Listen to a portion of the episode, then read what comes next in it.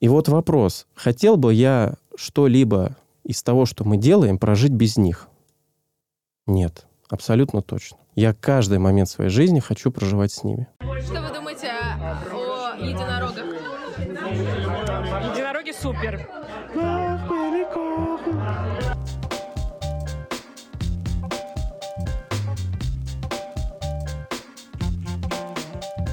Бороды и единороги.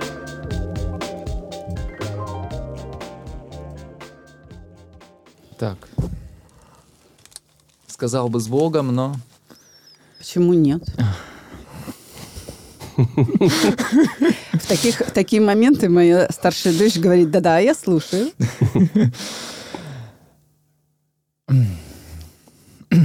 Дорогие друзья, всем привет. Это подкаст «Я могу ошибаться», его ведущий Руза. Перед тем, как начать, я бы хотел бы вас всех поблагодарить за то, что вы пишете, за то, что вы в разной форме поддерживаете и просто за то, что вы есть. Надеюсь, этим осенним днем вам тепло где бы вы сейчас не находились. Берегите себя. Это четвертый выпуск второго сезона, и мы его записываем э, с гостем. В этом выпуске мы поговорим про отцовство, про то, как и зачем главное заводить детей, потому что для меня достаточно такая тяжелая тема. Я не знаю, как э, как-то это иначе сформулировать, а для меня это большая ответственность. И мне сейчас 31 год, и периодически созваниваясь с тем же отцом, я понимаю, что тема детей, где дети, где жена, где дети, где дети, она разными, так сказать, способами поднимается. И у меня был опыт работы. Я когда-то работал в Сбербанке. Это был достаточно интересный опыт работы. И для меня это, по крайней мере, большое счастье, что я познакомился вот в конце своего опыта работы с, с моим последним руководителем. И а, для меня это достаточно интересно и удивительный человек. Я как раз позвал его в гости к нам. Ваня, привет. Привет. Саша, да, привет. привет. Здравствуй, Роза. Очень рада тебя видеть. А в, в нашей студии теплой, а, на апельсиновых стульях, мы уже как-то сроднились с тобой. Я тоже очень рада приветствовать нашего гостя Ивана. Я сама мама, а, поэтому первый вопрос, который я хочу Ивану задать. У вас мальчики, девочки, все в перемешку? Три девочки. Три девочки. Вау. А у вас? Себя.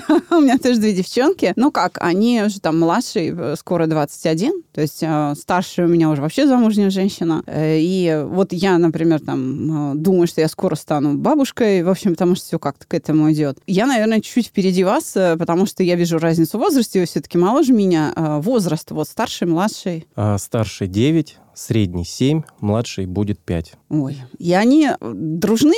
Как вам с этим удается справляться? Или ссорятся? По-разному. Да. По-разному. А в большей степени? В большей степени, я думаю, что они конечно, спорят в каких-то моментах, но если брать в целом, то они друг друга любят. Это, Очень сильно. Да, да, это самое главное. Вы знаете, у вас будет один а, сложный момент, как раз пубертатный период, и это будет сложный момент не между самой старшей и самой младшей, а между средней и старшей. А, потому что дальше будет борьба за вкусы, я бы так сказала. У меня среди моих подруг тоже много мам, у которых две девочки или там даже три девочки, ну, то есть э, когда девчонки, и начинается конкуренция. Одна, значит, стоит перед зеркалом, крутится, там, я такая красивая, фу, ты нацепила эта разница во вкусах будет создавать определенное напряжение между девчонками, и тут им надо будет помочь принять вот это как бы разнообразие, что ли. вот. Ну, это уже активно идет, так, лет с трех, мне кажется, у некоторых. Поверьте, это еще не началось. Ну, Если вы думаете, что это у ну, вас я уже понял, идет, что, да. что меня ждет интересная жизнь, когда девочка три года подошла к зеркалу, покрутилась, посмотрела и сказала, что мне не подходит этот наряд, его надо переодеть. Вань, а скажи, пожалуйста, а можешь ли ты для наших слушателей немного рассказать о себе? Вот то, что ты считаешь важным. Интересный вопрос. Я, когда провожу собеседование на какую-то управленческую должность со своим руководителем, то мой руководитель говорит, расскажи немножко о себе, все, что считаешь нужным, а потом я задам вопрос. Ну и, как правило, до вопросов дело не доходит, потому что человек настолько свободно себя чувствует, что рассказывает все подряд, и нужное, и ненужное. А, но я попробую. Значит, э, меня зовут Иван, мне 30 лет, я как уже было сказано, работаю в Сбербанке. Я отец трех девочек. Многодетным папой я стал, когда мне было 25 лет. Счастливым папой я стал, когда младше исполнилось 3 года, потому что жизнь моя стала вот реально с каждым днем все больше и больше интереснее. Как говорил товарищ Сталин, жить стало лучше, Да, да. Жизнь стала веселей. А, Я понимаю, о чем он говорит. Кстати, до трех лет дети, неважно какого пола, там мальчики или девочки, они действительно, ну, больше с ними сложнее, да, они более проблемные. Почему? Во-первых, у них скорость реакции совершенно другая. Вот если мы посмотрим учебник по- педиатрии, то мы увидим, что от нуля до трех лет мозг ребенка выглядит совсем не так, как мы привыкли видеть на фотографиях и картинках о мозге. То есть он не выглядит как вот эти там два полушария с извилинами, как грецкий орех. Он так не выглядит. Он выглядит, знаете, как початок хлопка, такой, который висит в, э, в мозге, в жидкости, на паутине вот такой вот из сосудов. И только после трех лет он начинает, смотрите, приобретать форму и вот этот внешний вид грецкого ореха, к которому мы привыкли. И э, на самом деле здесь надо всегда помнить о том, э, о чем говорили наши предки, что детей надо воспитывать, пока они поперек лавки помещаются, укладываются спать. То есть как только вдоль лавки лег, это вот как раз там, грубо говоря, после трех лет, да, значит, поздно воспитывать. Что они имели в виду? Скажем, от нуля до трех лет навыки какие-то, синаптические связи, вот так сейчас скажем, ну, у нас же умная публика, да, они Я- понимают слово я синаптические связи. да. Саш, я после второго выпуска понял, что мне лучше признаваться, что я не знаю, что это значит. Связи между нейронами, когда Мгм. нервные клетки устанавливают связь, усиками друг за друга держатся, сцепляются. Мгм. Вот, значит, это происходит в течение там нескольких секунд, от нуля до трех лет. А после трех лет скорость вот это вот установления связи в мозге внутри полушария, между полушариями, то есть образование навыка уже занимает, допустим, не 2-3 секунды, а 12. А когда ребенку там 10 лет, это уже там минута. А когда нам 30 лет, это уже там 10 минут. Понимаете? То есть процессы замедляются. И в этом смысле раса, наш с тобой гость предыдущего выпуска, абсолютно права. Поменяйте питание, поменяйте внутренний состав, вот химический состав внутренней среды организма, и скорость начнет восстанавливаться, то есть улучшаться. Ты быстрее начнешь соображать. Это факт. Поэтому я понимаю затруднения Ивана. То есть все от нуля до трех происходит мгновенно. Но здесь э, я не совсем это имел в виду, хотя это отчасти да. Я с более практичной точки зрения, когда всем больше трех лет, они уже могут сами одеваться, Да. Сами обуваться, Да. разуваться. Они становятся более самостоятельными девочками, особенно если у младшей есть старшие Пример. сестры.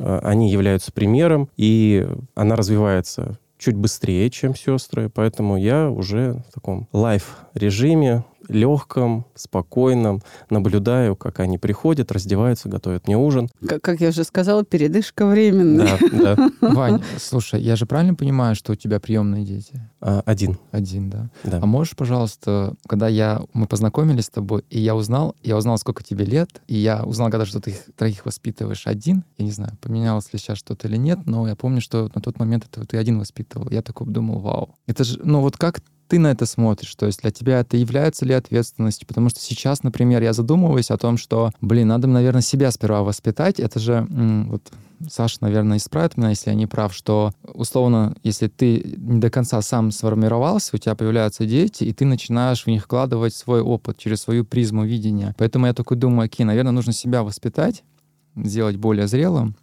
сознательным, и после этого уже заводить детей. Э, Был ли это твой осознанный выбор? Тогда думал, что да. Сейчас я уже не, не уверен в этом. Значит, вопрос в чем? Почему я решился, я так понимаю, да, взять ребенка и Ну, вообще, и троих Да, родить, и и, троих один родить. из них э, приемный, А, да. Первое, я всегда вспоминал опыт общения с своим родным братом, своей мамой. У нас мама достаточно молодая, мы у нее появились, когда ей было около 20 лет. Мне всегда нравилось то, что у нас достаточно легкое, простое общение. Где-то интуитивно я это связывал с тем, что у нас небольшая разница в возрасте.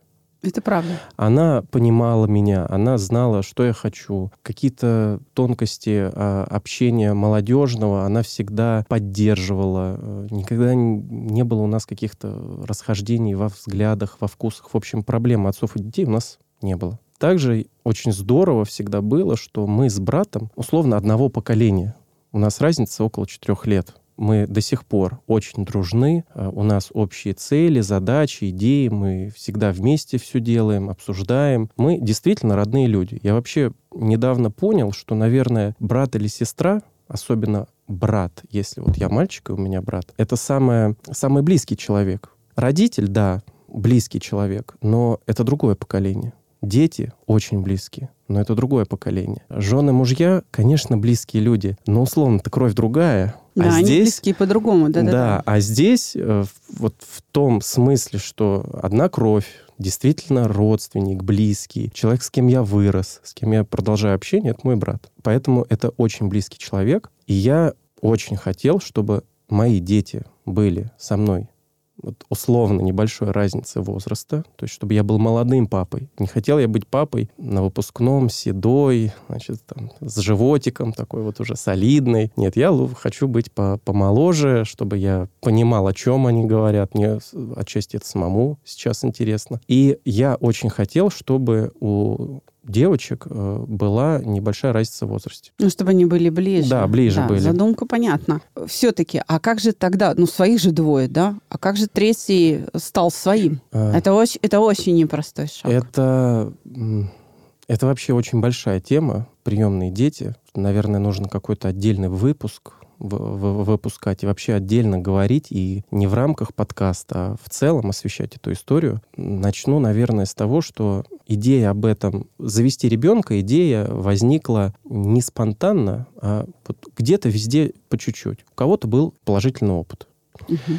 Мне мама рассказывала, что она, когда была студенткой, была в каком-то детском доме и увидела мальчика, и очень захотела... В общем, он ей как-то понравился, она захотела его взять. Его звали Ванечка. И, собственно говоря, меня назвали вот потому, что она вот захотела того Ванечку себе взять. Мое решение было связано со множеством факторов. Как я к этому пришел, сейчас восстановить вот, вот эту последовательность невозможно. И вообще каждый человек, если он к этому приходит, он приходит как-то по-своему. А поэтому вот сказать, почему и как, я точно не могу. Но о чем стоит сказать? Я думаю, что стоит сказать о том, что это, это шаг не просто там, какой-то вот, как многие считают, там, кто-то смотрит на это как на героический какой-то поступок. Вот часто я с этим сталкиваюсь. Да как так? Ну, ничего себе. Кто-то на это смотрит как лишнее непонятное, лишнее Абуза непонятное. да? Не то, что абуза, а ну а зачем? Ты что, сам не мог родить? Какую-то ерунду ты страдаешь? Там? Может, хотел славы какой-то? Мгм. Я на самом деле стараюсь об этом не распространяться. И вот, например, э, на работе об этом узнали только потому, что там ну, был ряд каких-то причин. Конечно, эта информация вылилась. А Ну, так... э, Надо было документы, видимо, какие-то предоставлять, да, о о Ну, детях, что-то, и Да, там- льгота какая-нибудь, и вдруг, опа, Да, там ряд Мгм. нюансов был. А так, в целом, я об этом стараюсь не распространяться, потому что, во-первых, мне никак не хочется говорить об этом. Во-вторых, я не воспринимаю третьего ребенка как приемного. Я, Мгм. я даже сейчас об этом говорю, и у меня уже вот настолько мне это непривычно. Вообще, это мне на самом деле повезло, потому что я вспоминаю, когда я вспоминаю момент, когда я проходил обучение в школе приемного Мгм. родителя. Мгм. А, Я помню первое собеседование, оно было очень долгим, изнурительным. Меня, мне давали какие-то кейсы, задавали какие-то неудобные вопросы, а, привязались э, очень-очень остро к вопросу, как я наказываю детей, как их наказывать. Я им рассказал, что я их ставлю в угол. Мгм. Им это крайне не понравилось. Это, это там была целая полемика. Но в итоге как-то я путем долгих убеждений, разговоров, и не убеждений, а объяснений своей логики я смог подтвердить свое право под солнцем и право на то, чтобы... Дети стояли в углу. На, на то, что нет, что я могу принять ребенка там, не своего и нормально его воспитать. Что меня поразило в этом собеседовании и вообще в целом в обучении? Мне привели э, ужасную статистику. Почти, по-моему, 70 или 75 процентов, я сейчас не буду врать, но это ужасающая цифра, 75 процентов детей, которых взяли, вернули обратно. Да, это Воз- происходит потому, что люди, родители не справляются с этой Возвращают функцией, да. обратно. И вот это меня тогда ужаснуло. Я, может быть, не придал этому какого-то такого серьезного значения, потому что я помню, что у меня были какие-то где-то сомнения, где-то вот какие-то сложности. Я, я понимал, что они будут. Но в целом я так махнул рукой, говорю, я справлюсь. И действительно, я с этим справился. Но справился не потому, что я молодец, потому что мне отчасти повезло, что вот я такой человек, который там может принять, как-то объяснить сам себе и другим, и дальше с этим жить. Но не все такие люди, и это нормально. Поэтому вопрос приема детей очень тонкий, далеко не героический, опасный. Поэтому об этом говорить нужно много, э, чтобы не было иллюзии того, что это, например, какой-то вот благородный поступок. А если говорить о теме взрослости, Руза-то спросил а, о том, что надо ли сначала повзрослеть, прежде чем заводить детей? Ну, заводить это для меня, вот, например, меня как мать, это вообще коробит. ну, не знаю, это ж не собака или попугайчик. Завели там кота, завели ребенка. ну, вы знаете, для женщины вот это выносить родить, выкормить, это прям вообще далеко не завести. это, это прям целый, ну, так, это прям испытание, я хочу сказать. О, Руза, у меня есть ответ. Я, как он и надеялся, я его поправлю. Значит, я, я оправдаю ожидания Рузы сейчас. Мои Но твое мнение. Иван, да, да, господи, никто меня не для, них я возненавидит. для них я всегда прав.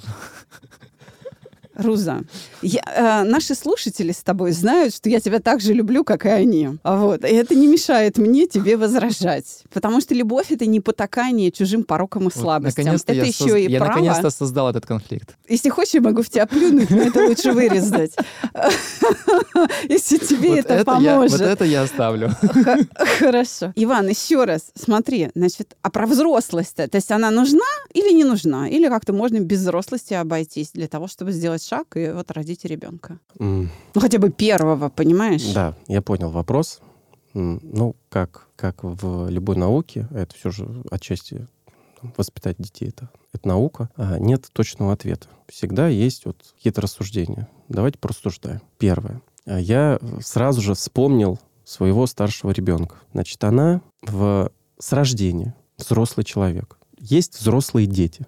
Мгм. А Если посмотреть э, на то, как она переживает какие-то э, там свои трудности, проблемы, то я никогда до, до ее уровня не вырасту. Потому что она в себе, молча, со взрослым лицом. Она умеет э, сдержать слезы. Она ляжет в кровать вечером будет смотреть в стену, думать, как-то рассуждать. Иногда она мне выдает такие рассуждения, о которых я бы никогда, наверное, даже не подумал. Это взрослый человек. Вот моя старшая дочь, мне опять же повезло, я, видимо, очень везучий человек.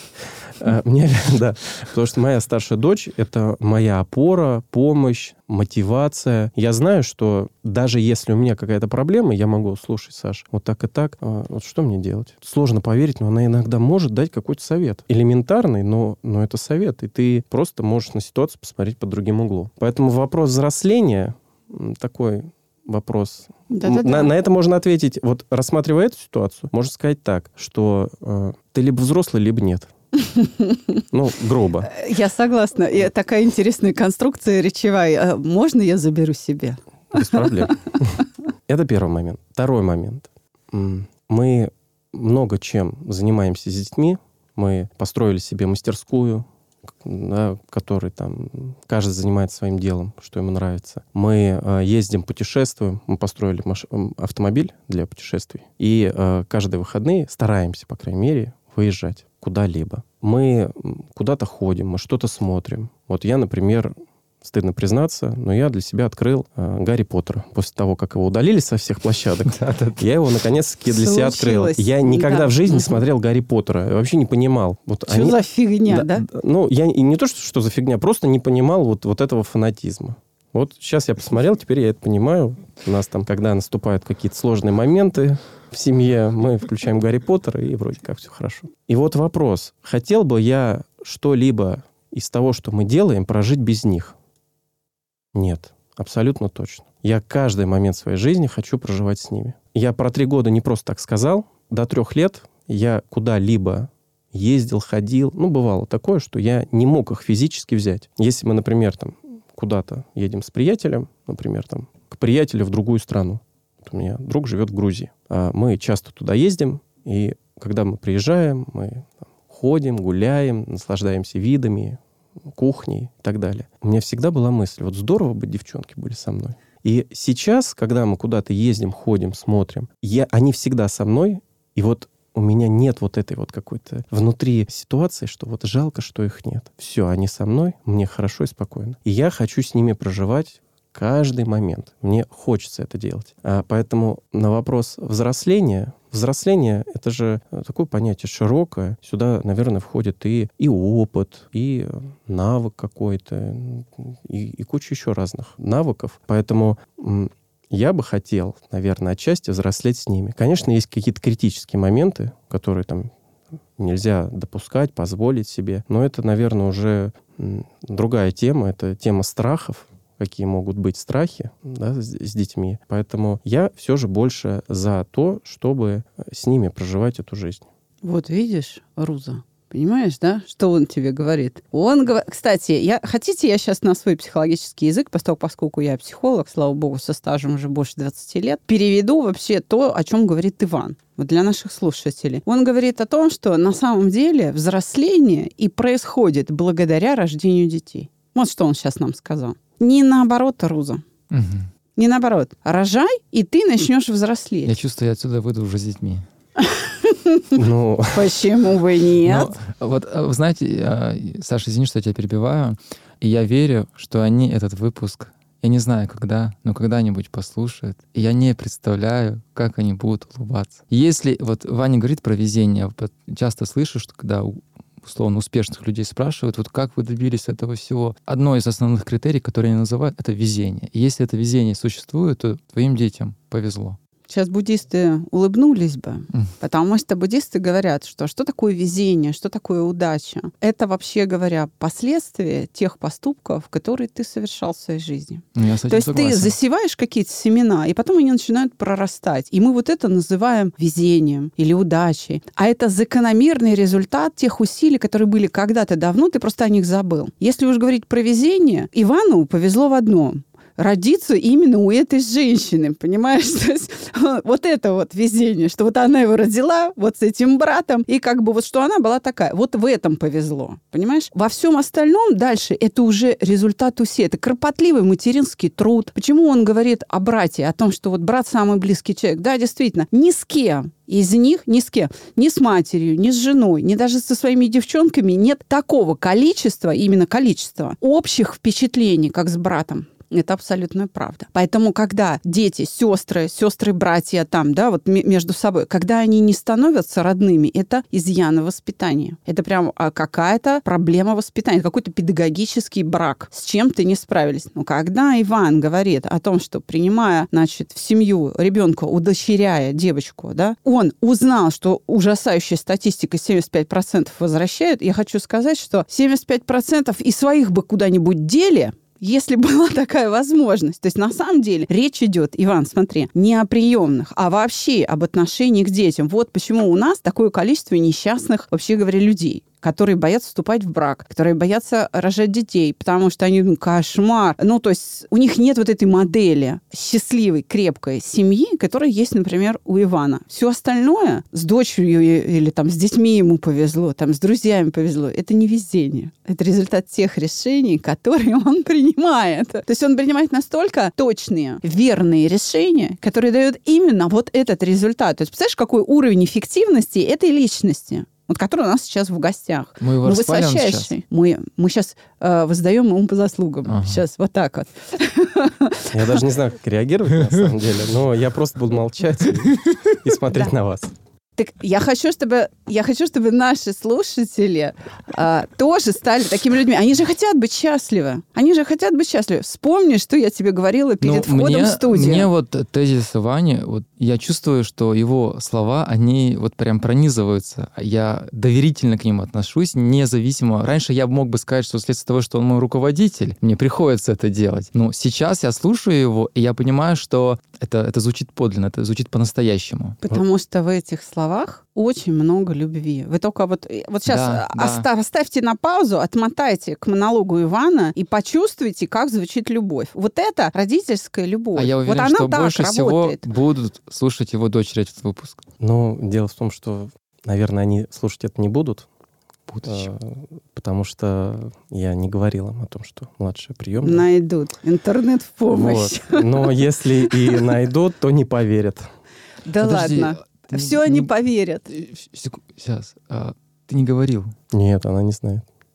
И что? Не, не, Ничего страшного. Нет, нет, Еще я, раз. я не говорю, что это... Я, я- я это ни в коем случае не оцениваю. Мне просто интересно, у этого были причины? Или просто вот я не помню, фильм, что ли, смотрел, и дочь кричала на своего отца, почему ты мне не сказал, почему я не знала об этом. Я тогда задумался, на самом деле, для меня такой сакральный вопрос стоял, а сказал бы ли я сам об этом? Просто мне стало интересно, потому что с ее стороны для нее важна вот эта вот честность, чтобы ей сказали об этом.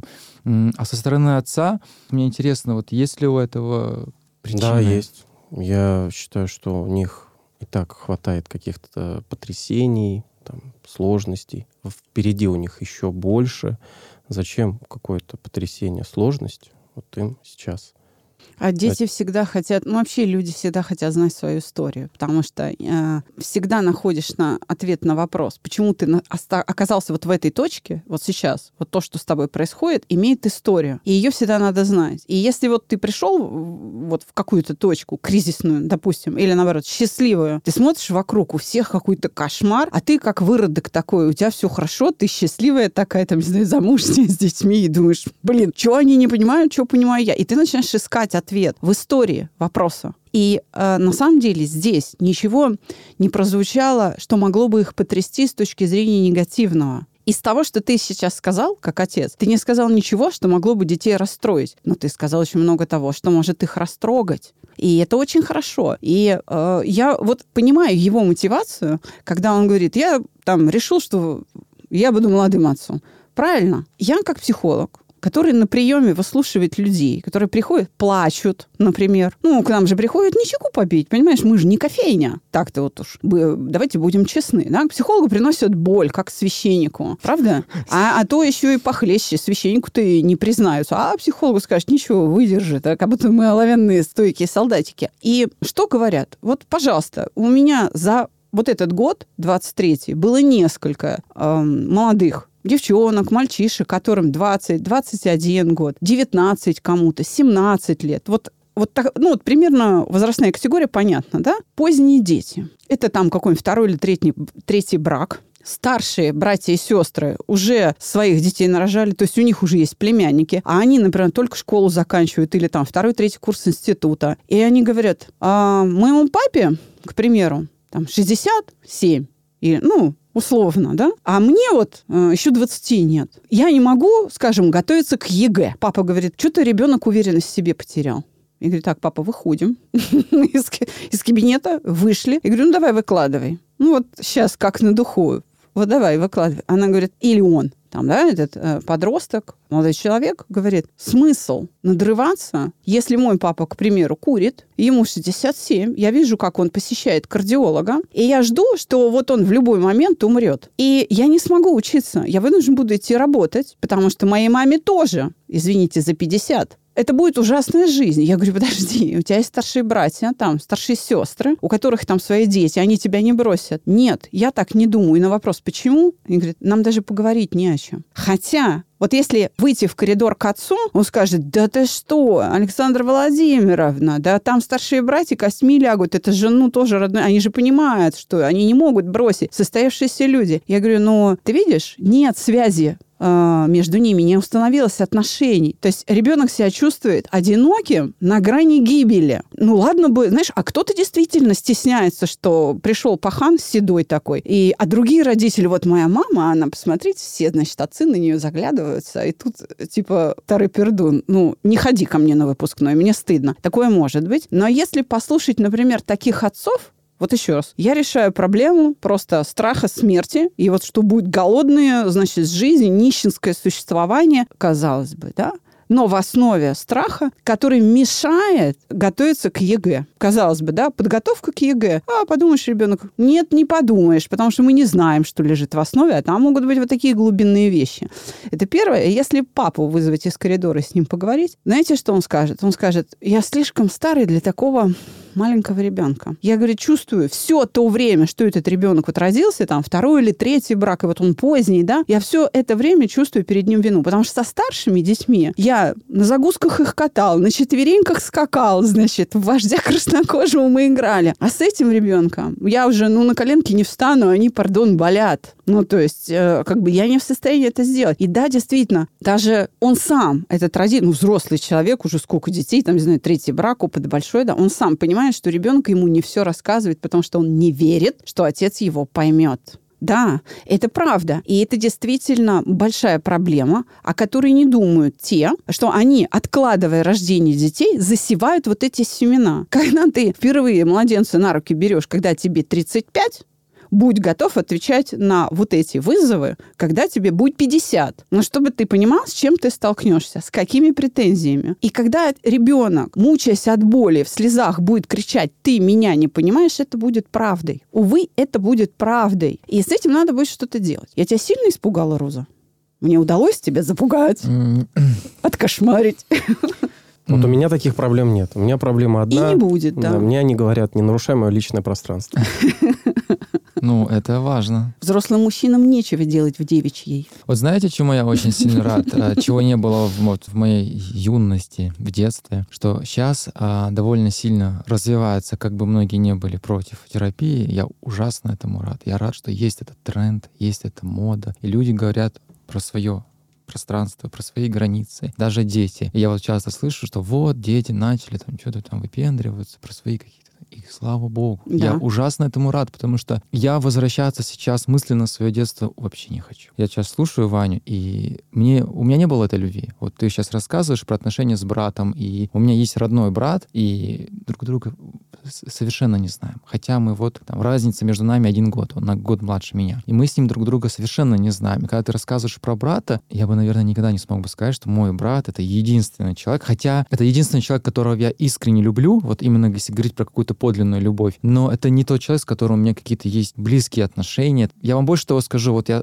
сижу напротив вас, Сашу знаю буквально два месяца, Ваню знаю давно, но я с ним не общался, ну, может быть, год-полтора. Ну, я, у, у нас с вами больше общих тем, чем у меня с ним. Когда м, дети говорят о границах, о том, что у них есть своя личная жизнь, это, это меня так сильно тешит. Я понимаю, что, слава богу, если у меня будут дети, они будут хотя бы вот так, вот в этом расти. Потому что то, что до этого, Саш, извини меня, пожалуйста, что вот Советский Союз, это все, я понимаю, возможно, возможно, не знаю, есть у тебя симпатия к этому всему или нет, но, ну, для меня при всех там тех плюсах, которые там могли быть, ну, вот это ужас. Ну, это может быть мой личный опыт, я про свой говорю, но сейчас, слава богу, ситуация в корне для меня, по крайней мере, поменялась, и больше того скажу, я очень сильно поменялся после того, как я ушел из Сбербанка, я познакомился с терапией и начал ходить там, к психологу, хожу вот уже третий год, наверное, каждую неделю. И для меня, вот меня вчера знакомая подруга спрашивает, ты счастлив? Причем неожиданно задает вопрос. И я такой задумался, я понимаю, боже мой, я реально счастлив. Я счастлив от того, что я начал в себе разбираться. Я понял,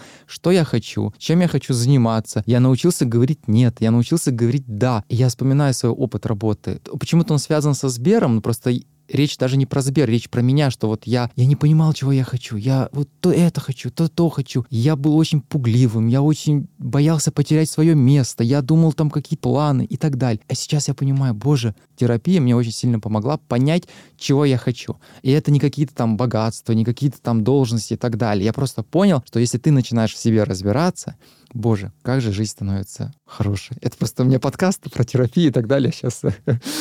Так, так, Мои слушатели. так когда? У меня ко- просто ау- ко аудитория мне еще. когда? Как- ко Саш, мне? Саш, ты пытаешься меня Роза? уже... Ты уже пыта- Просто у Саши есть чувство покоя, и она все пытается меня туда зазвать. Да Вот, но потому я- что я тебе лучшее предлагаю. Я-то знаю. Вот этого я больше всего боюсь, когда человек говорит, лучше я тебе предлагаю. Я могу дать подсказку, я помню... Вот ты знаешь что? Извини, Да. Ваня, я тебя перебила. Значит, Роза, бойся, бойся. Я тебе, кстати, не запрещаю, я не возражаю. Ты можешь бояться, но это не мешает продегустировать и сравнить. Да. Сейчас я согласен. С этим, с, этим, с этим я согласен. Я могу рассказать, чем можно завлечь Розу. Значит, мы когда после того, как он ушел... У меня из, появился э, союзник. да, после того, как он ушел из Сбера, э, мы встретились, и он, э, ну, мы, которые там много лет проработали, ну, расскажи, как оно там-то вот за, за стенами Сбера. Вот, ребята, это, это я. Значит, два... И, и я запомнил, он рассказал про два момента. Значит, я каждую неделю стал ходить к психологу. Вот то, что он сейчас рассказывал, он тогда вот... Это был его первый опыт. Да-да-да. Он про это рассказал так воодушевленно. И второе, что он сказал, говорит, ребят, у меня вот есть карточка, там дают бесплатную еду или кофе. Что-то такое. Он так был вдохновлен этими. Причем я ему говорю, слушай, ну у нас же есть вот кофемашина, там тоже бесплатно. Нет, это не то. Вот понимаете, когда тебе дают карточку, и там можно вот что- что-то там с едой связанное. Я не помню, что конкретно. Спасибо. Да, вот в так, этом направлении. Руза, мы, мы сделаем тебе вип-карту, и я тебе торжественно вручу. У меня был легкий шок от того, что вот я понимаю, что я был очень голодным человеком. Я голодный был вследствие того, что у меня не было нехватка знаний того, что я не понимал, чего я хочу, и я полностью согласен. Я тогда был, конечно, в полном шоке от того, что оказывается там есть э, Мир ком- другой, да? Да, да, да, что там и компаниях могут иначе к тебе, ну, подход разный бывает. Знаете, вот что э, объединяет бороду и единорога? Борода бывает только одна у человека. Единство, единение. Единорог.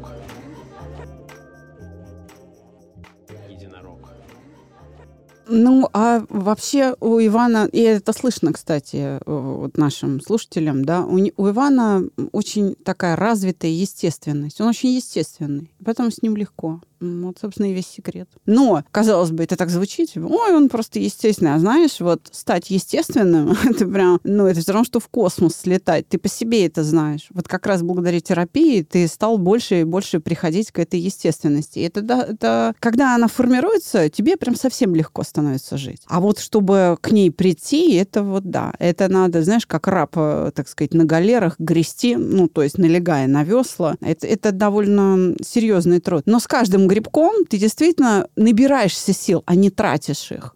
И я понимаю твое воодушевление от, от, э, Свобода. да, и от терапии, как, а да? вот она не передается по наследству именно через воспитание. Допустим, вот Ваня, Да, ты передается. говоришь, что он Да-да-да. вот, э, это же, я как понимаю, отчасти работа мамы. Вряд ли он вот просто так вот взял и такой, все, я... Конечно. Нет, ну дети же наверняка общаются с бабушкой, если Конечно. бабушка. Да, так что там вот. Мгм. Там и женские модели забираются от бабушки, собственно. И они вот, это, вот эти модели а, начинают видеть и усваивать, потому что человеческие детеныши, я в прошлом выпуске это говорила, так же, как и детеныши там, всех остальных высших животных, они воспитываются через подражание и игры. Но э, вот, скажем, у меня есть клиенты, с кем я работаю онлайн из Европы, например, из Германии. Там женщины рожают там, за 30, если рожают, да, многие рожают за 30, и они боятся взять э, ребенка на руки. То есть у них прям отдельно там курсы подготовки к беременности, отдельно к родам, отдельно консультанты по грудному вскармливанию, и, и это все равно не решает проблему. Почему? Потому что из процесса воспитания в детских играх изъято, например, дочки матери. То есть это должно быть, почему я говорю, должны воспитываться, там, когда поперек лавки укладываются. То есть заложи это как вот базовое, ну, у нас в психологии это называется архетипическая идея, ну, то есть заложи как естественное. Ребенок потом это перестанет осознавать. Но оно выглядеть будет для него как инстинкт. Дали ребенку в руки, он знает, что с ним делать. Да, он потому что в куклы играл, у него это, знаешь, там, до большом количестве повторений, до автоматизма отработано. Правда заключается в том, что у человека, в отличие от высших животных, нет материнского инстинкта. И мы как раз вот на таких матерях из Германии это вот ярко наблюдаем. Э, Наши предки знали об этом, и они заложили эти самые дочки-матери как э, вот способ решения проблемы. Так что играйте в дочки-матери. У меня еще вопрос э, к Ване по поводу, вот мы вначале обсуждали, точнее, ты рассказывал про вот школу, где обучают э, родительству, и ты сказал, что там именно про наказывать, что ты вот в угол. А можешь ли рассказать, как ты наказываешь вот в действительности? Как это происходит? Ну, так и происходило. Но сейчас, сейчас уже меньше с этим стоит проблем. У нас нет каких-то там супер проблем, чтобы там вот наказать. Ну, бывает такое, что мы перестаем, например, на какое-то время смотреть телевизор. Потому что когда мы там, целый день сидим, смотрим телевизоры, а потом у нас начинается какое-то странное поведение. Поэтому так, девочки, либо мы вот делаем, либо мы не смотрим телевизор. Все, они выбирают путь легкий, не делать, но смотреть. Ну, то есть какие-то такие мелкие вещи, каких-то наказаний серьезных, не знаю, мне кажется, у нас нет. И вообще я, я как-то не могу наказывать девочек. Вот объяснить им что-то, поговорить, да. Вот это, наверное, очень действенно, потому что я помню, как э, была ситуация, когда мне старшая дочка что-то там юлила, где-то что-то она там боялась мне сказать. И я помню вот этот взгляд ее, вот когда мы... Я пойдем поговорим. Для нее это было худшим наказанием. Хотя я просто с ней разговаривал. Я ничего не хотел, там, каких-то мер принимать. Вот мне кажется, это самый действенный способ, когда ты можешь с человеком поговорить. Задать неудобный вопрос. Попросить объяснения, зачем ты это сделал. То есть нормально, адекватно, как со взрослым. Наверное, вот все. Больше у нас нет. А вот в плане ограничения, вот в последнее время я часто слышу, а, что, допустим, сейчас гаджеты появились, и многие родители просто, чтобы они отстали, дают им планшет, телефон. Если у Мгм. тебя как- какие- какие-то наблюдения на этот счет, чувствуешь ли ты, что м, ты их условно ограничиваешь или не ограничиваешь? Я им их не купил просто. У них их нет. Всё. Какой молодец. Просто нет. У них есть э, обычный телефон, такой раскладушка. Мы пошли, купили. Конечно, они мне задали через два дня вопрос, папа, когда ты купишь нам большой телефон, потому что этот я уже весь просмотрела. Это ребенок 6 лет мне сказал. Но им, нужен, им необходим телефон, э, когда они в школе. Потому что э, бывает такое, что их раньше отпустят, бывает такое, что они что-то забудут. Ну, связь это- с ребенком Свя- нужна. связь да. нужна, это, это просто удобно. Что от этого отказываться 21 век? Ну да. Но я думаю, в рамках разумного. Если связь, то только связь. Поэтому мы купили там, раскладушки, купили стразы, обклеили их, они очень модные. Я так думал, они, конечно, не сильно в это верят, но пока так.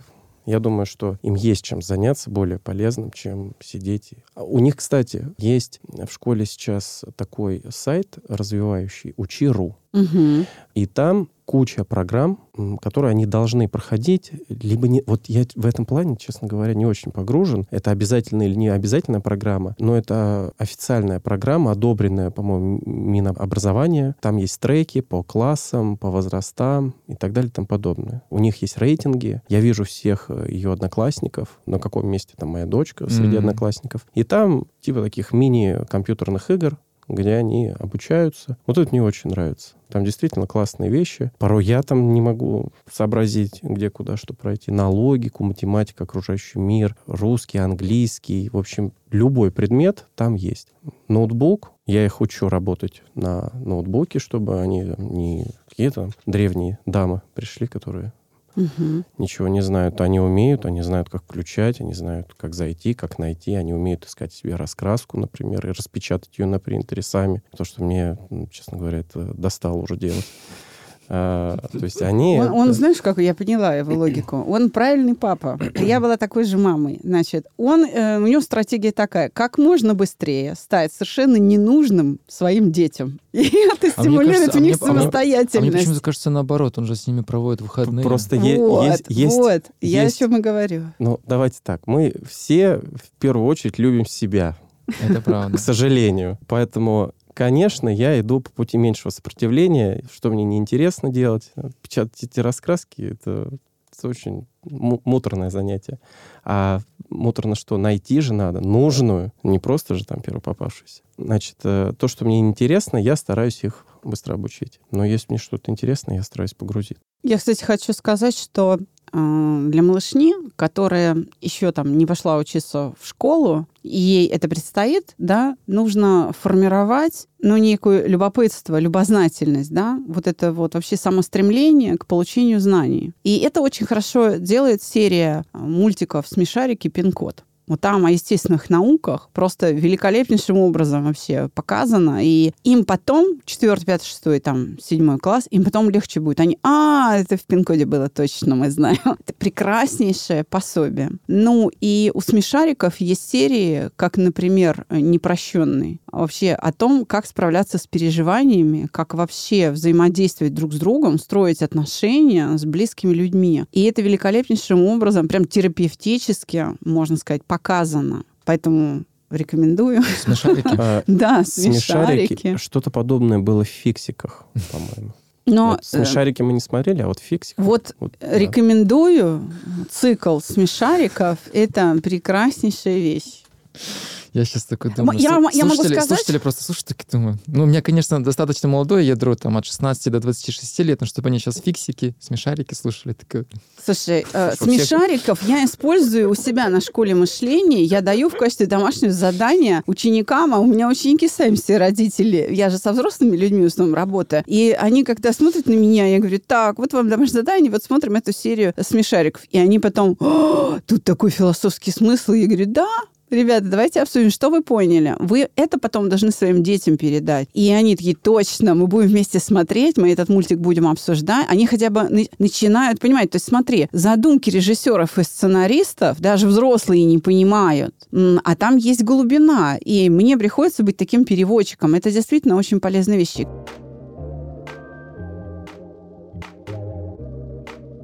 Знаете, вот что э, объединяет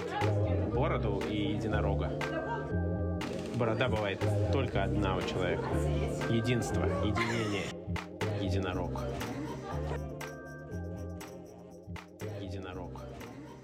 А еще два вопроса у меня есть, а, таких достаточно важных. Первый вопрос по поводу, вот ваше мнение, мне интересно. Воспитание, вот я тоже обсуждала как раз а, со, со знакомой вчера, что материнская любовь, она вот от природы заложена к детям, а отцовская любовь, она, ну, как будто бы ее и нет. Ну, то есть отец — это как э, человек, который вот э, заложил семя условно и пошел дальше по своей эволюции. Как вы к этому тезису относитесь?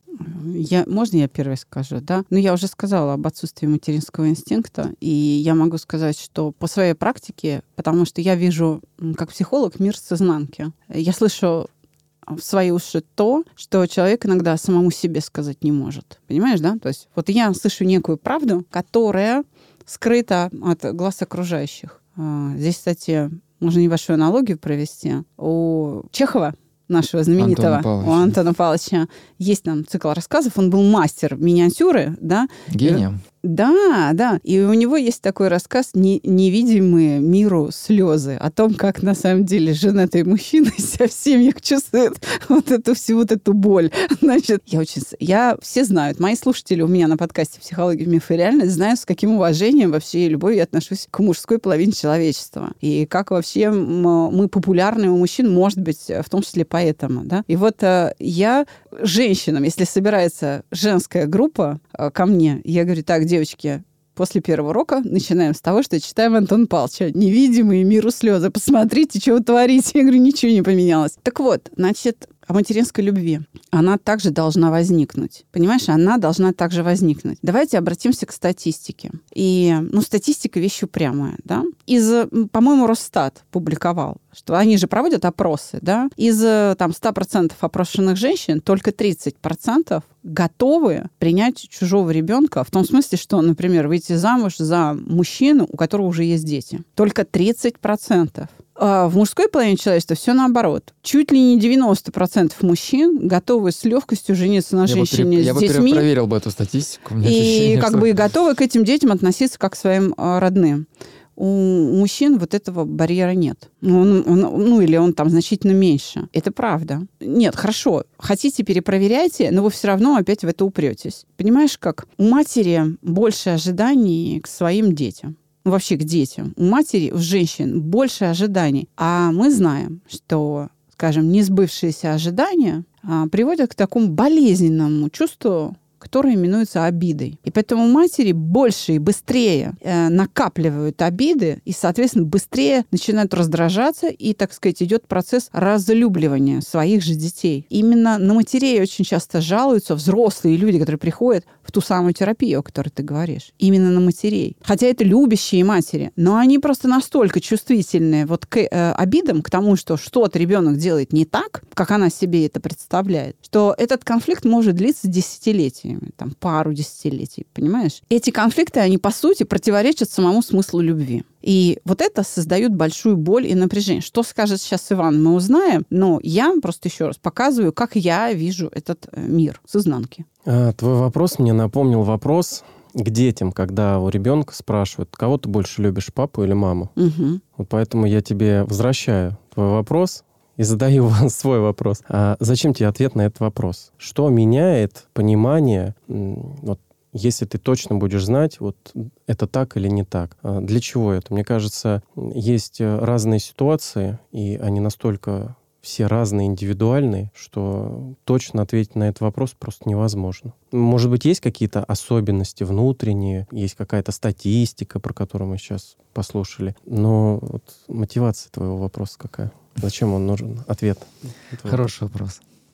У меня нет на, этот, Э, у меня кстати- нет на этот вопрос ответа. На, на, сам, на самом деле в семьях, вот если ты поговоришь, то отцы чаще балуют, а матери чаще наказывают. Вот у матерей нет как-то проблем с наказанием. Они строже воспитывают детей. И это, кстати, не всегда хорошо. Ну, то есть это вообще не очевидно, что это хорошо, потому что строгость э, бывает, ну, неоправданной или ненужной там, где, э, ну, где нужно проявить там э, больше лояльности и больше дать свободы. Матери, наверное, видят своих детей какими-то идеальными. И в этом проблема. Надо любить вот ребенка таким, какой он есть. Вот видеть эту реальность и любить вот этого ребенка, а не Но того, это который ты себе в голове Это, построила. это всегда сложно. Любить Конечно. независимо от того, твой он или нет, это, это очень сложно. Вспоминаю Могу свой- научить. Я 20 с лишним лет этим занимаюсь. чувство покоя. Да. А, все. Я, я думаю, У что... нас огромное количество думаю, что, подкастов да, я этом. думаю, что настанет этот момент, когда я в выпуске скажу все, я согласен. Я пришел к Александру. Я Я, сдался, на сдался. милость победителя. А, но вот говоря про свой опыт, меня воспитывала мачеха до какого-то периода, и это был ужас. Потому что мне было с чем потом сравнивать, потому что у нас потом, у нее появились ее дети, и мы с братом были я не знаю, как это описать, но это был ужас. Просто, ну, еще надо учитывать тот факт, что когда ее привели к нам, отец привел ее семью, ей было всего 18 лет, и мы тут двое, два невоспитанных а, молодых парня, и она к нам очень плохо относилась. То есть она могла нас побить, там, поругать. В углу мы стояли до утра. Были, были случаи, когда мы в углу стояли просто до утра, потому что отец уезжал там по работе далеко, и он когда с командировки возвращался через полгода, там за эти полгода столько всего происходило. Вот. А потом у нее появились свои дети, и это просто небо-земля. Она к своим детям так трепетно, так с любовью. Все, все лучше им. Вот отец там что-то привозил с командировки, какие-то там, не знаю, подарки и так далее. Все лучше им доставалось. И я всегда старался быстро съесть там какую-то конфету, которую нам поделили, потому что я знал, что если я ее быстро не съем, младшая сестра свою доест, и мне придется свою отдавать. И когда м, говорят вот про... Я вот... на- натолкнули меня, вот Ваня натол- натолкнул на мысль, а почему ты задаешь этот вопрос? Потому что м, я понимаю, что корень моей вот именно вот, вот этой, я назвал бы, проблемы, это моя нелюбовь к женщинам. Потому что у меня есть внутренняя зарожденная нелюбовь, связанная с тем, что меня, во-первых, мать меня бросила в детстве. Ты говоришь про статистику, я говорю, что ну не может быть такого, хотя меня родная мать Да, бросила. ты, ты часть со мной- этой статистики Да, вообще она- сейчас. и да, ты да, да. подтверждаешь все мои слова, Розан. да. Вот я об этом-то и говорю. Вот это парадоксально, что она за все это время ни разу на связи не выходила. И я вот когда прослушивал наш второй выпуск, что меня удивило, что я тебя вот воспринимаю, как бы это сейчас не звучало. Я слушаю выпуск наш, и я понимаю, что я ставлю себя в такое положение, что как будто бы ты моя мама. То есть я такие вопросы наивные такие. Я слушаю самого себя на фоне, и я понимаю, как как это какая-то ролевая модель, и для меня настолько важно, чтобы женщина была сильной. То есть я вот все время тянусь к сильным женщинам, и вот я слушая наш тобой разговор, я почему-то начал это- об этом думать. Вот Давай это- дружить, ради бога. Я, ну, в, ма- в мамы я, наверное, не очень пригожусь, но за старшую сестру сойду. нет, я- я просто- Если тебе это нужно, мне хватит сердца на это, Я, я- поверь. я просто к тому, что я слушаю выпуск, и я понимаю, что вот все какие-то, вот, вот Ваня, например, спрашивает меня, для меня это был такой удивительный вопрос, как будто вот э, холодной водой меня сейчас облили, и я начал думать об этом, почему я реально так задал этот вопрос. За этим мне стало интересно наблюдать. И последний мой вопрос, а, он связан с тем, что вот по поводу расходов мне тоже очень интересно, потому что сейчас в плане воспитания детей, там, сколько денег уходит и так далее. Интересно вас послушать, а, как это происходит. Появляется ли мотивация, когда дети появляются, что надо вот больше зарабатывать? Чувствуешь ли ты, Вань, например, что вот когда дети появились, что ты начал больше работать? И вот а, связаны с этим расходы на детей. А, Я вспомнил пост своей знакомой, которая э, родила достаточно в таком зрелом возрасте, под 40 лет ей было, А, и она написала следующее. э, Как понять, что вы готовы к детям? А, Возьмите большую пачку денег, выкиньте ее в окно. Если вам понравилось, вы готовы. Чудовищная чушь. Ну, допустим. Ну, она имеет право... Ну, это, Согласен. это, лего, это же аллегория. Да, все понимаю. понятно. Э, Она имеет право быть, да. Согласен. А, Но а, на этот вопрос я не могу как-то ответить, потому что у меня первый ребенок появился в 20 лет, и в моей семье всегда был ребенок. То есть я по факту не жил без ребенка. Я не могу сказать, увеличился мой расход э, на, там, на детей или нет. Конечно, они являются моей мотивацией. Когда мне что-то хочется или им что-то хочется, и нужно на это найти какую-то возможность, ты, э, я, наверное, начинаю не больше работать, а больше думать, как как сделать угу. так, чтобы это было. Вот больше думать — это точно. Больше делать, ну, наверное, да, потому что ты стараешься м, проявить себя, например, на той же работе там, построить карьеру. Не только из-за денег, наверное, еще и за каким-то примером. Потому что, когда воспитываешь, особенно девочек, как я могу повлиять на их будущий выбор? А для меня это очень серьезный вопрос. Я об этом часто думаю. А, я на это повлиять могу, на мой взгляд, только личным примером. Вот показать, как может быть. И показать это хорошо. Поэтому, конечно, ты стараешься работать, стараешься работать много, а ты стараешься построить карьеру. А, естественно, ты хочешь, чтобы они не испытывали какой-то элементарной нужды. Я против золотых унитазов, я против того, чтобы они были какие-то избалованные, я против, например, наверное, даже каких-то частных школ, но я за то, чтобы они получали вот какой-то, по моим ощущениям, необходимый минимум, достойный. Ты знаешь, а, вот я, например, ну, во-первых, я поддержу тебя полностью, и я скажу так. А, любовь к детям и отношения а, между родителями и детьми не измеряются деньгами и количеством расходов. Сколько надо, столько заработаем, столько и потратим. Потому что дети — это не только мотивация. Дети — это еще и поддержка. Без их поддержки ты столько не заработаешь. Это первое. Ну, правда. Иван как раз опирается на своих детей. Это как-то выглядит, как будто только вот, чтобы они были довольны, надо, значит, впахивать. Я впахиваю, потому что они меня хвалят. Они говорят, ты какая ты у меня... Мама, ты такая классная. Я думаю, так, надо еще что-нибудь чем-то детей поработать. На самом деле это все-таки немножко по-другому работает. То есть веса распределены несколько иначе в любящей друг друга семье. Еще раз, это не, не столько мотивация, сколько поддержка. Потому что э, дети, воспитанные в условиях ограничений, это дети действительно разумные, и они сами могут от чего-то отказаться. Они могут сказать, что, ой, ладно, пахан, слушай, да ты не переживай, мы как-то без этого проживем. Они, правда, так могут сказать даже в очень нежном возрасте. Я вам э, скажу, что было со мной. Старше, у меня у детей 5 лет разница. Старший было 8, младший 3 годика, и я очень тяжело заболел пневмонией. То есть вот у меня просто правое легкое перестало дышать. Стоял вопрос, э, госпитализировать меня, не госпитализировать. То есть такая картина была как бы вот, ну, плохая. И я понимала, что если я соглашусь на госпитализацию в инфекционное отделение, я буду плохо выздоравливать, потому что мои мысли все время будут там с ними. Что там с ними? У меня, а поскольку температура две недели держалась под 40, э, ну, в общем, организм сильно истощается, она ничем не снижалась, значит, в течение двух недель, то есть 39, 40, 41, ну, прям на грани, высокая очень температура, то я периодически уходила в такое забытье, когда вот температура поднимается, ну, в лучшем случае она снижалась там 30-86, да, и потом приходила в себя. И вот каждый раз, когда я уходила туда, я думала, я вообще глаза открою, я увижу еще раз своих детей или нет. И вот в очередной такой, значит, момент я прихожу в себя. Что я вижу? Я вижу, как они двое, значит, суетятся возле моей кровати. Они притащили а, табуретку, поставили возле кровати, потом ушли. Принесли, еще раз, одной 8, другой 3, да? Значит, принесли блюдечко, на котором как-то криво, вот так вот, плохо, значит, комками порезан лимон. То есть он такой, знаешь, вот какой-то рваный лимон, значит, горка значит, вот этих вот ошметок лимонных. Потом опять они убегают. Дальше старшая держит э, электрочайник вот так двумя руками за ручку на вытянутых руках, потому что он, видимо, только вскипел, подальше от себя несет его и ставит рядом тоже на эту табуретку. Младшая тащит, значит, чашку заварник. То есть они все это и принесли, они не поняли, как переложить из большой банки мед э, в креманку и притащили вдвоем, вдвоем трехлитровую банку меда. Значит, все это возле меня поставили. Значит, потрогали вот так меня. Не сообразили принести градусник, потрогали мне лобик и такие, мамочка, ты такая горячая, тебе надо пропотеть. Я такая говорю, спасибо. Я поняла, что все, с этого момента я, вот я встану, и я буду жить. Вот удивительное дело, у меня лекарства, антибиотики, которые не действовали, начали действовать я поняла, что они не дадут мне а, на тот свет отправиться. Это к вопросу о том, что наши отношения с детьми не меряются количеством расходов. Когда встал вопрос о будущем, например, старшей дочери, а, потому что она проявляла ну, хорошую такую очень способность, хорошую к языкам, влезла в сумасшедшие долги, но я отправила ее по обмену в Соединенные Штаты на академический год.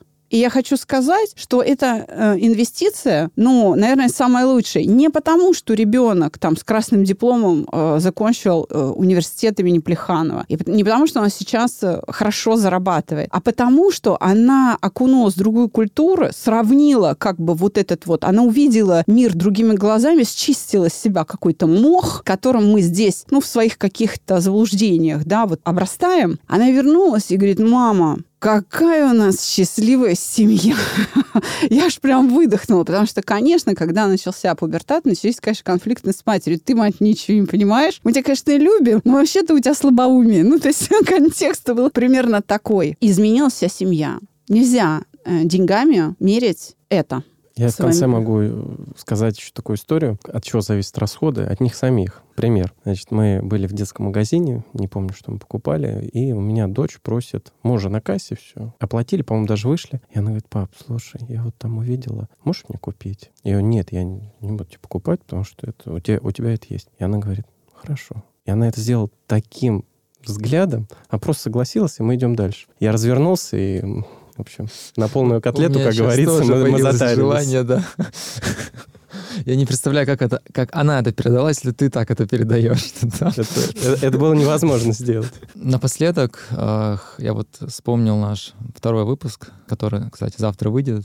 Мы там обсуждали эти созависимые э, зависимости, про алкогольную зависимость, наркотическую, игровую. И вот мы обсуждали игровую зависимость. Она очень, так сказать, тонкой большой нитью переплеталась с моей работой в Сбербанке. Ваня только косвенно так был в курсе, потому что у меня был случай, когда я еще дорабатывал свою работу, меня там поймали с поличными за что я ставил. И я сейчас такой подумал, блин, офигеть. А я с этим боролся пять лет, у меня была игровая зависимость от азартных игр. Я всегда стыдился этого, ужасно стыдился кому-либо об этом говорить. И это очень сильно подпортило мою жизнь. И мы вот во втором выпуске обсуждали по поводу зависимости. Я спрашивал у Саши, обычно, чем это все заменяет и так далее. Я уже вот одиннадцатый месяц завязки. Ну, то есть я не мог себе представить, что я смогу когда-то это побороть. Это было для меня очень сложно. И вот я начал бегать снова, надеюсь. Просто хочется слушателям сказать, что вот я снова бегаю, возможно, не перестану. Получаю от этого максимальное удовольствие. Какой молодец. А, ну, учусь принимать а, комплименты. Ваня, спасибо, что ты пришел. Спасибо. А, дорогие слушатели, я надеюсь, что вам выпуск понравился. Если он вам понравился, пожалуйста, делитесь им, рассылайте всем своим друзьям, мамам, папам в запрещенной социальной сети в России, на всех социальных площадках. Этим вы меня, по крайней мере, точно поддержите. И я вас благодарю за ваши донаты. Эти донаты позволяют мне больше, с большим рвением думать о моем потомстве. Вот чем больше донатов, тем больше у меня Тем будет... ближе рождение да. детей. Мы поняли. Хорошо, задонатим. Задонатим. Рос, дело благородное. И последнее, и последнее. Вот мы обсуждали по поводу розыгрыша. Напоминаю, что мы с Сашей договорились, что Саша вручит носки, а я да. футболку с фразой «я могу ошибаться» и разыграем среди тех, кто вот будет репостить на соцплощадках. А я предлагаю тогда еще, может быть, один э, розыгрыш. Э, я хотел принести тебе в подарок. Я ты принес меня. Я принес, нет. Я хотел тебе немножко другое. Тема-то дети. Есть потрясающая э, настольная игра «Каркасон». А угу. В нее можно играть взрослым, можно играть с детьми. Значит, э, сейчас появился в новой редакции королевский подарок «Каркасона» такая огромная коробка, там несколько дополнений, и она в новом дизайне. У меня все эти дополнения есть, есть этот королевский подарок в старом дизайне. Мне очень хочется новый, но у меня нет повода его купить. Но у меня, вот ты сказал, зависимость игровая, у меня вот такая зависимость. Поэтому, если это к месту, это, вы можете разыграть. Уверяю тебя, а, это больше к я месту. С, с большим удовольствием просто пойду, куплю этот королевский подарок, а вы его вручите. Да, встретимся ну. на следующем выпуске. Очень да. рада. Спасибо большое, дорогие друзья, что вы дослушали этот эпизод. Да. Всего доброго, до свидания. Всем пока.